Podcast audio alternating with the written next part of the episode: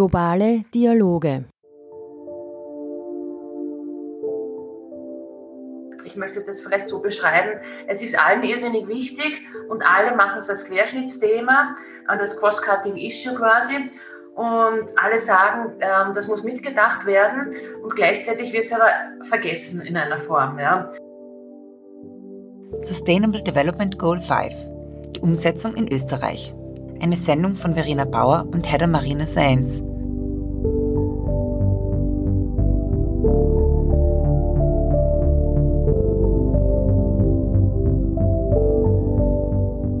Im September 2015 hat die Generalversammlung der Vereinten Nationen im Rahmen des Aktionsplans Agenda 2030 17 Ziele für eine weltweite nachhaltige Entwicklung verabschiedet. Das nachhaltige Entwicklungsziel Nummer 5 ist Geschlechtergleichstellung. Wie plant die österreichische Regierung, dieses UN-Nachhaltigkeitsziel zu erreichen? Was wurde bisher getan? Was erreicht? Wie sieht die Erreichung von SDG 5 auf internationaler Ebene aus? Laut Frau Annelies Willim, Geschäftsführerin von Globale Verantwortung der Arbeitsgemeinschaft für Entwicklung und humanitäre Hilfe, wird nach derzeitigem Stand international gesehen kein Land das UN-Nachhaltigkeitsziel 5 mit seinen Unterzielen erreichen. Ihrer Ansicht nach liegt das daran, dass dieses nachhaltige Entwicklungsziel eine Art Waisenkind ist. Bisher sei das Ziel global gesehen erst zu 55 Prozent erreicht worden.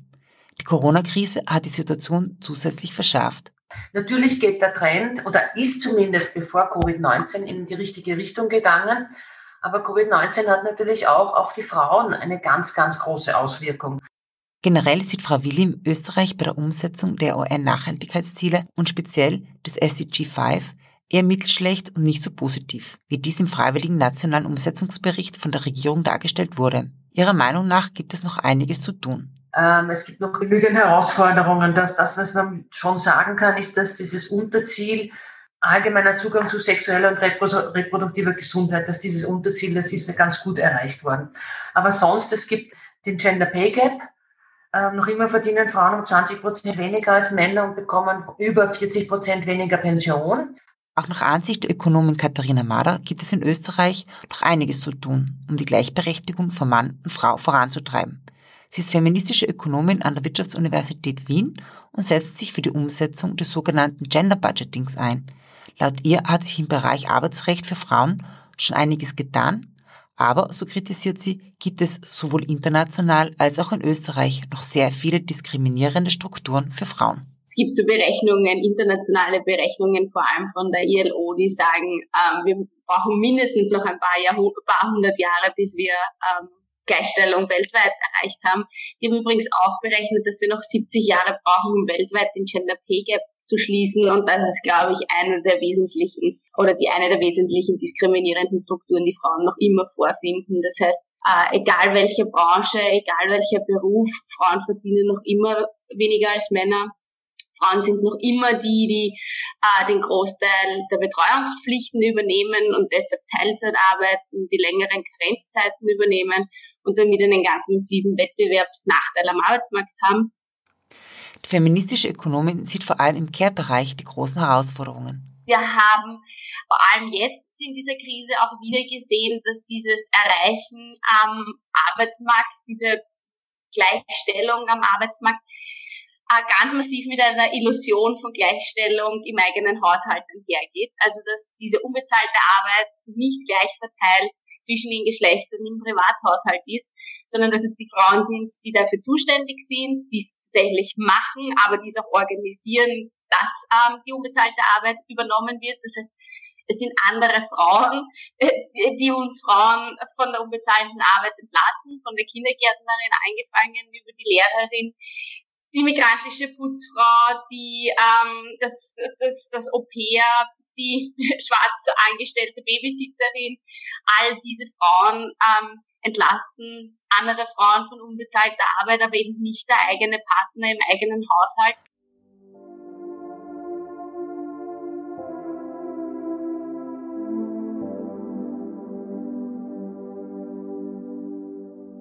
Ein weiteres Unterziel von SDG 5 wird durch die Corona-Krise negativ beeinflusst. So wird zum Beispiel das Unterziel, jegliche Gewalt gegen Frauen zu verringern, schwieriger zu erreichen sein, da allgemein angenommen wird, dass durch den Lockdown international die häusliche Gewalt angestiegen ist. In Österreich gab es allein im Jahr 2019 39 Frauenmorde und im Jahr 2018 41. Der Gewaltschutz wurde zwar verstärkt, aber immer noch gibt es zu viele Opfer, denn Dazu kommt noch, dass jede fünfte Frau, also 20 Prozent ja, aller Frauen in Österreich ab ihrem 15. Lebensjahr körperlicher oder sexueller Gewalt ausgesetzt sind. Und ähm, das ist eigentlich auch noch zu viel. Das ist eine, eigentlich eine horrende Zahl, wenn man sich das so überlegt. So die Geschäftsführerin der globalen Verantwortung, Frau Annelies Willim. Bei einem anderen Unterziel steht Österreich schon besser da. Der Anteil der Führungskräfte der weiblichen das ist ein Ziel, das sich Österreich gesetzt hat, ist jetzt auf ist jetzt 31,8 Prozent. Kann man sagen, ist gut. Andere Länder sind sicherlich ähm, da viel, viel besser. Ich verweise auf die nordischen Länder, die so skandinavischen nordischen Länder, die allerdings in dem Bereich, muss ich auch dazu sagen, sowieso viel besser sind. Der Anteil im Parlament hat sich um ein Drittel verbessert, was laut Frau Willim gut ist. Weitere positive Entwicklungen ihrer Meinung nach sind wo ich glaube, dass die aktuelle Regierung ähm, im Regierungsprogramm schon einen Schwerpunkt gesetzt hat. Das war die Gleichstellung von Frauen am Arbeitsmarkt. Da haben sie, da steht im Regierungsprogramm einiges drinnen. Insgesamt bewertet Frau Willim die Umsetzung von SDG 5 in Österreich folgendermaßen. Ja, also ähm, es gibt Ambitionen. Aus meiner Sicht sind sie natürlich noch zu gering. Laut der feministischen Ökonomin Katharina Mader würde Gender Budgeting helfen, das so ein Nachhaltigkeitsziel 5 zu erreichen.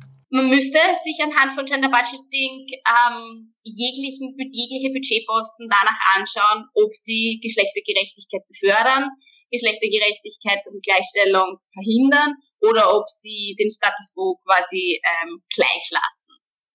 Und ähm, dann anschließend müsste man politische Entscheidungen treffen, ob man das will oder nicht. Also ob man Gleichstellung fördern will oder ob man eine Maßnahme trotzdem macht, obwohl man weiß, dass sie zum Beispiel nicht gleichstellungsfördernd ist, weil andere, ähm, andere Ideen, andere Themen wichtiger sind, als da jetzt in dem Bereich Gleichstellung zu fördern.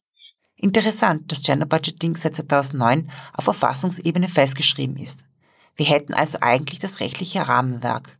Doch ja, da passiert in ganz, ganz vielen anderen Ländern, die es nicht der Verfassungsebene haben, sehr viel mehr im Moment scheint, dass es was ganz was Zahnloses geworden ist und eher eine Verfassungsleiche. Zum Abschluss noch zwei positive Beispiele von Projekten zur Stärkung und Schutz von Mädchen und Frauen auf internationaler Ebene. Frau Annelies Willim stellt das Projekt Barefoot College vor. Dabei werden gleich mehrere UN-Entwicklungsziele umgesetzt. Ältere Frauen aus entlegenen ländlichen Gebieten in Indien zu Solartechnikerinnen ausgebaut das fördert nicht nur also ihre, ihre Unabhängigkeit, sondern auch gleichzeitig ihr Ansehen, was dann wiederum einen sozialen Impact hat, weil plötzlich ähm, sind die Frauen dafür zuständig, dass sie ähm, für, eben für Licht sorgen können, ja, mhm. oder auch für ähm, äh, ein Stück weit ähm, Strom auch haben im Dorf. Und das ist ja ganz, ganz wichtig, wodurch dann auch wieder, wenn man Licht hat, kann man auch wieder Bildung, äh, kann man lesen. Barefoot College heißt eben, dass man barfuß dorthin gehen kann. Das ist ein sehr gutes System. Das gibt es auch in anderen Ländern dieser Welt. Ein weiteres positives Beispiel in Nepal hilft Frauenhandel zu bekämpfen. Ich, es geht um, dieses, ähm, um diese Frage der Daten, der verfügbaren Daten. Ich glaube, man kann umso besser politische Maßnahmen setzen, desto mehr Daten man hat, desto mehr evidenzbasiert sie sind.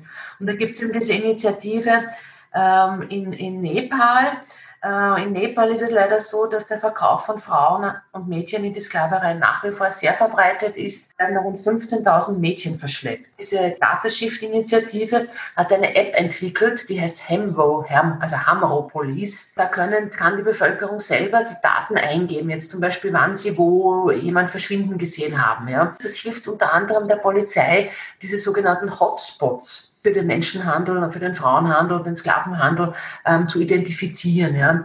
Ähm, zum Beispiel, wann habe ich die Person zuletzt gesehen und ja, und, auch Beobachtungen eingeben können. Und das ist relativ leicht zu bedienen und hilft natürlich dann eben, wie gesagt, der Polizei. Gerne hätte ich auch von offizieller Seite eine Rückmeldung zur aktuellen Umsetzung von SDG 5 erhalten und habe verschiedene Ministerien angeschrieben. Leider habe ich nur Absagen erhalten. Vom Frauenministerium kam keine Antwort.